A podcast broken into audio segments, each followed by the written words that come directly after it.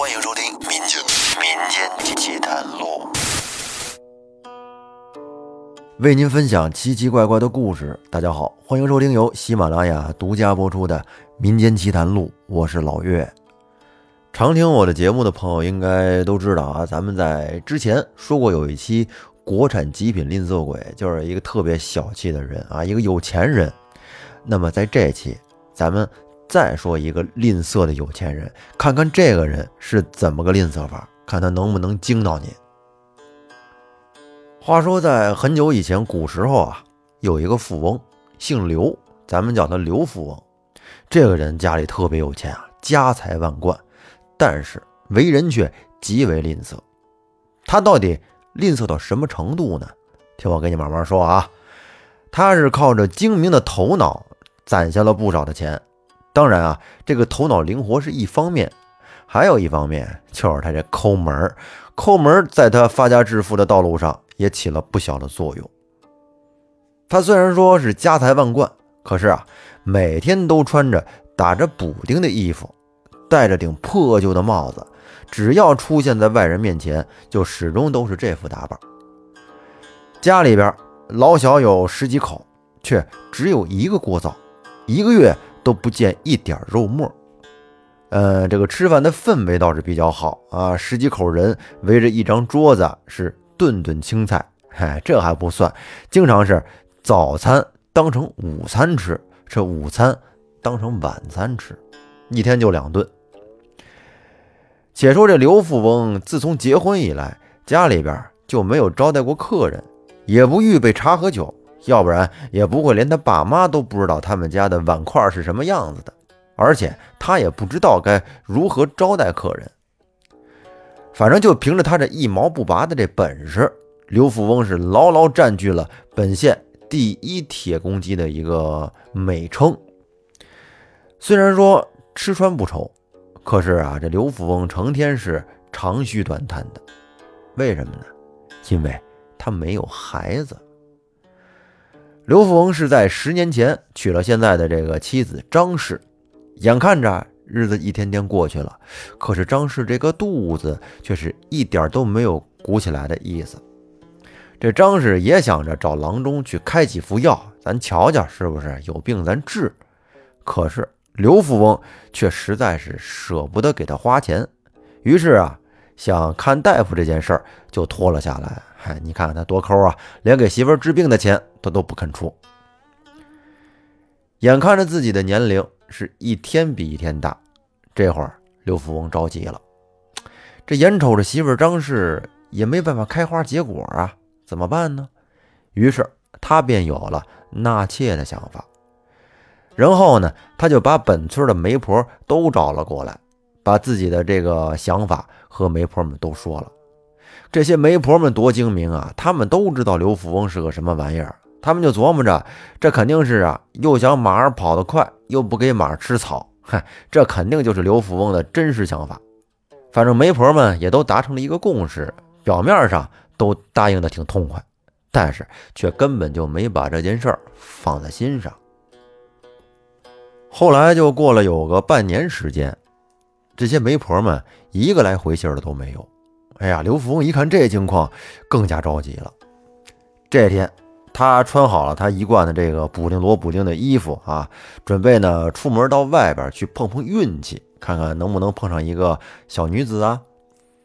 结果他这刚出门，就只见有一个老头和一个十七八岁的女子来到了他们家门口，正好路过这儿。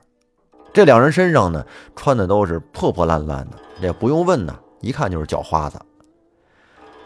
叫花子一见有人从院里出来了，就赶紧上前说：“这位老爷，行行好吧，我已经好几天没吃东西了，求求您给口吃的吧。”刘富翁他出门干什么呀？人他是找媳妇去，可没想到出门就碰上了要饭的叫花子，让他觉得很是晦气，于是他就一把把这叫花子给推开了。指着自己身上的衣服说：“你瞧瞧，我这一身衣服比你的都破，我哪有吃的给你们呢？快走吧，老人家。”说完，这刘富翁就走了出去。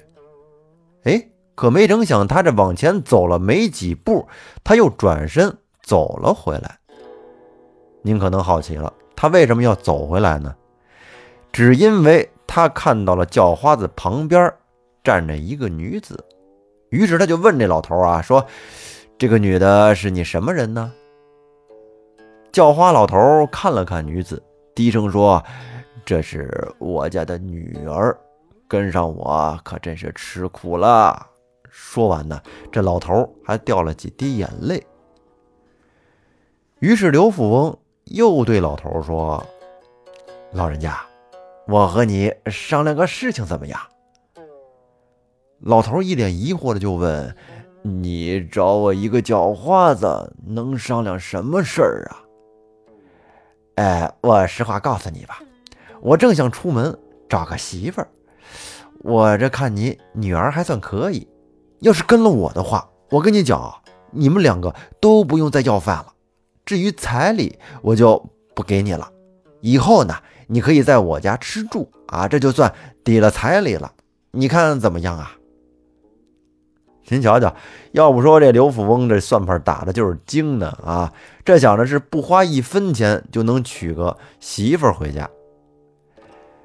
听刘富翁这么说啊，叫花子老头浑身上下就打量了一下刘富翁，看了一会儿，他乐了，笑着说：“你别开玩笑了，看你这一身打扮，想必你的日子也好不到哪儿去，还要给我们吃的。”你也不怕说大话闪了舌头？刘富翁一听这话急了，赶紧拉着老头就在他耳边呀低声的说了起来：“说老人家，我告诉你，我这身衣服也就是在外面穿，这些都是骗人的。你看到了吗？这串院子都是我的。你不信的话，你把看门的叫过来问问他就知道了。”然后老头将信将疑地看着他，刘富翁呢，随后就把这看门的叫了过来，然后在这个看门的确认下，老头终于相信了刘富翁的话。看来这真是个有钱人呐。可是这老头他有点想不明白，这人唱的是哪一出啊？虽然说相信了他是个有钱人，但是他为什么要这么干呢？老头没明白。随后呢？这个老头和他的这个女儿商量了一下，哎，老头对这个刘富翁说：“呃，我和女儿商量了，他同意了。你既然不给彩礼了，那到家后可不能亏待了他。”刘富翁一听，嘿，事儿成了，顿时高兴的那嘴都合不上了，就赶紧把这父女俩请进了家中。您看看，这谁说不花钱就娶不到媳妇儿啊？人刘富翁这不就办到了吗？到家以后，刘富翁赶紧让人把父女俩给收拾了一番，从家里找出了一身看起来也算比较新的衣服，给这个女子换上之后，哎呦，这女子长得还真不赖，顿时就跟变了个人似的。刘富翁看了以后呢，是更加高兴了。就这样，他是酒席也没办。只不过是在当天吃的饭里边啊，他特意的安排加了个肉菜，这就相当于是举办了婚礼了。后来刘富翁从那女子的口中得知，这个女子她姓林，是外地人，因为家乡遭了水灾，才流落到他们这儿。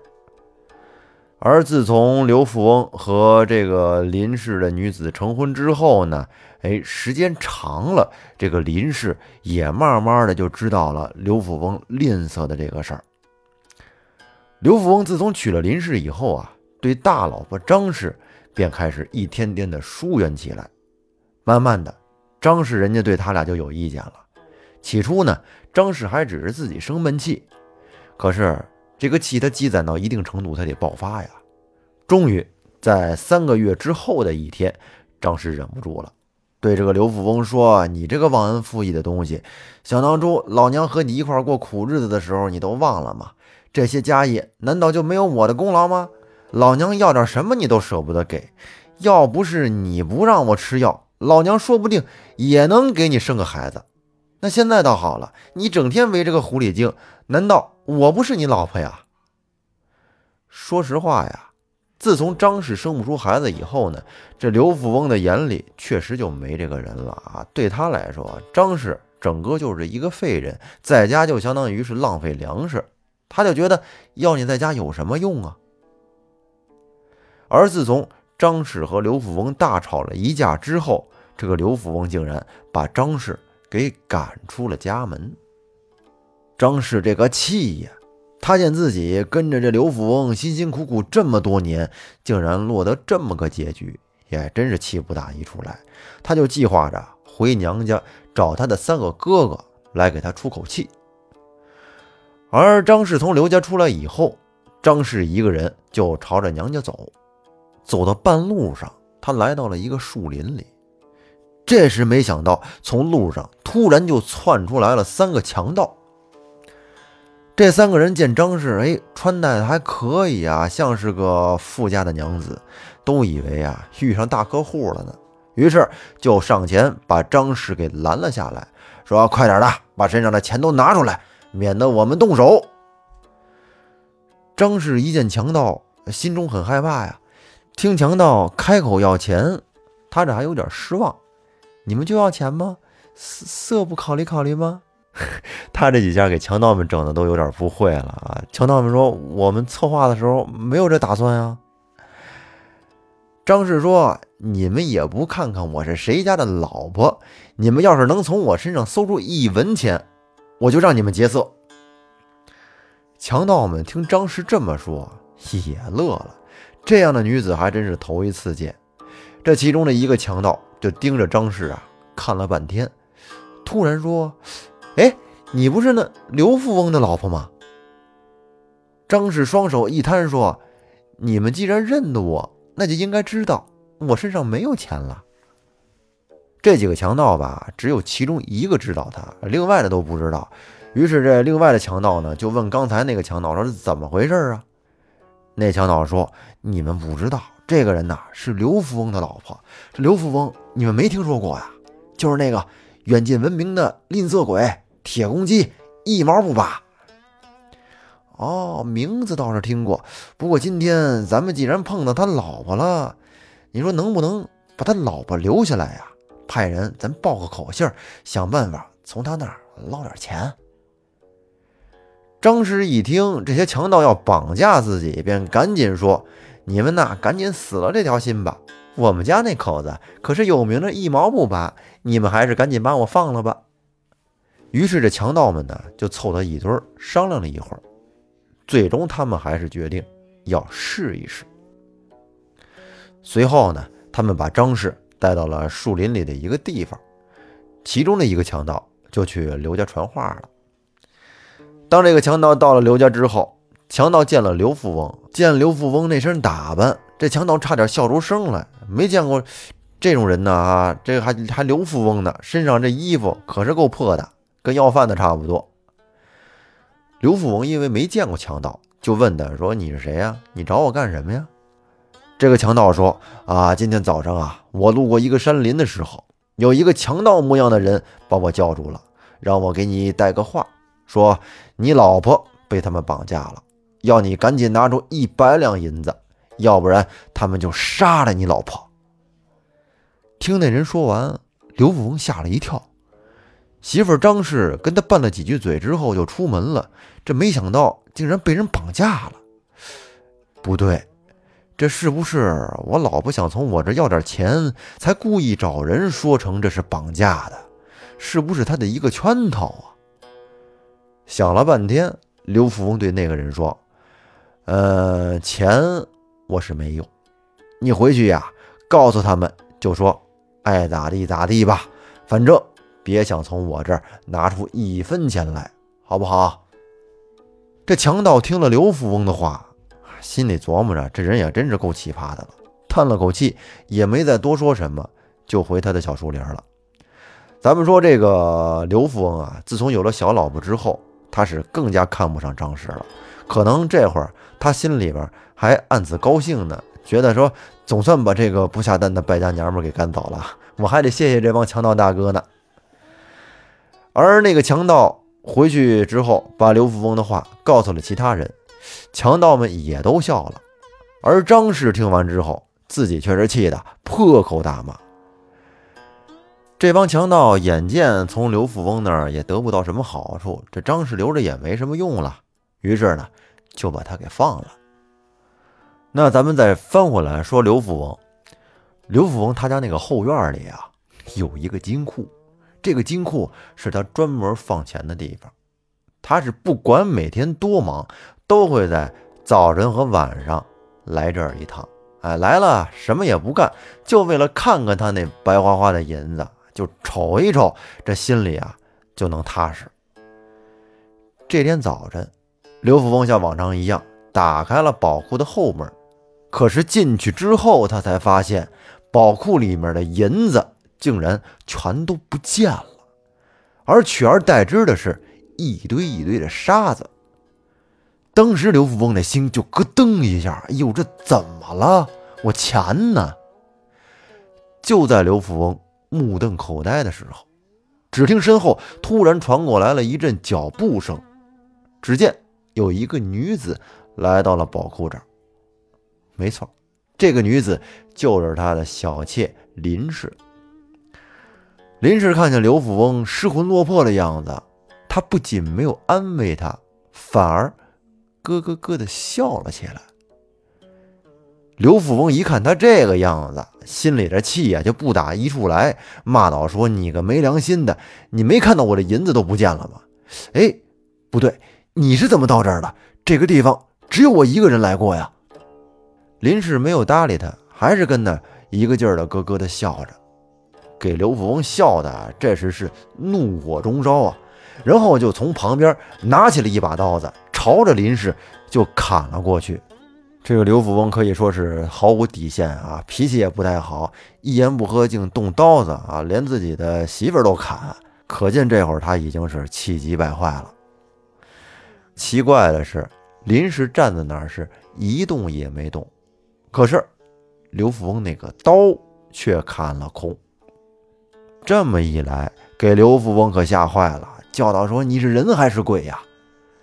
而林氏笑着说：“我既不是人，也不是鬼。”刘富翁说：“那那那你是什么？”我实话告诉你吧，我是狐。只因为你一毛不拔，连自己的老婆都不肯救，所以我就把你的银子都拿走了。啊！你把我的银子都放到哪里去了？我已经把银子都寄存到了各个庙里。让他们救助贫苦人家吧。而林氏的这个话刚说完，一转眼就消失不见了。而刘富翁这时失魂落魄的从金库出来以后，来到了前院，突然从门外边就闯进来了三个大汉，把刘富翁摁在地上就开始打，并且边打边说：“好你个一毛不拔的铁公鸡呀！”我妹妹被绑架了，你也舍不得拿出一分钱来救她，你你还算是个人吗？原来啊，这个刘富翁的大老婆张氏被强盗不是放了吗？回到家中以后，把遇到强盗的事儿跟哥哥们说了，哥哥们一听就气炸了，于是便一块找上门来，把刘富翁是打了个半死。刘富翁现在是赔了夫人，又丢了银子，这极度的伤心难过，抑郁了。结果没过几天，便一命呜呼，走了。那咱们最后再说一下，这个林氏他真的是狐狸吗？原来啊，在这刘富翁家的后院有一小楼，这个小楼呢，一直就是被狐狸占着，已经有数百年了。而刘富翁的祖父在的时候，他们是隔一段时间就会拿上东西。前来祭拜一番，哎，和这个狐狸啊相处的都挺好。而后来等到刘富翁继承家业之后呢，他嫌祭拜麻烦，还得花钱，于是呢就把这个活动啊给停了下来。而后来呢，他又把那个小楼给租出去了。而这个狐狸，他为了惩罚刘富翁的这个小气，就变作了父女俩，哎，来愚弄了刘富翁一番。那好，这个故事说到这儿呢，就结束了。听起来还是挺过瘾的啊！这个人真是千万不能太小气了啊！凡事都得有个度啊！太小气了，以后容易遭报应。那咱们这期就说到这儿吧，感谢大家的收听。如果喜欢老岳的故事，欢迎关注主播，并且呢订阅专辑《民间奇谈录》。咱们下期再见，拜拜。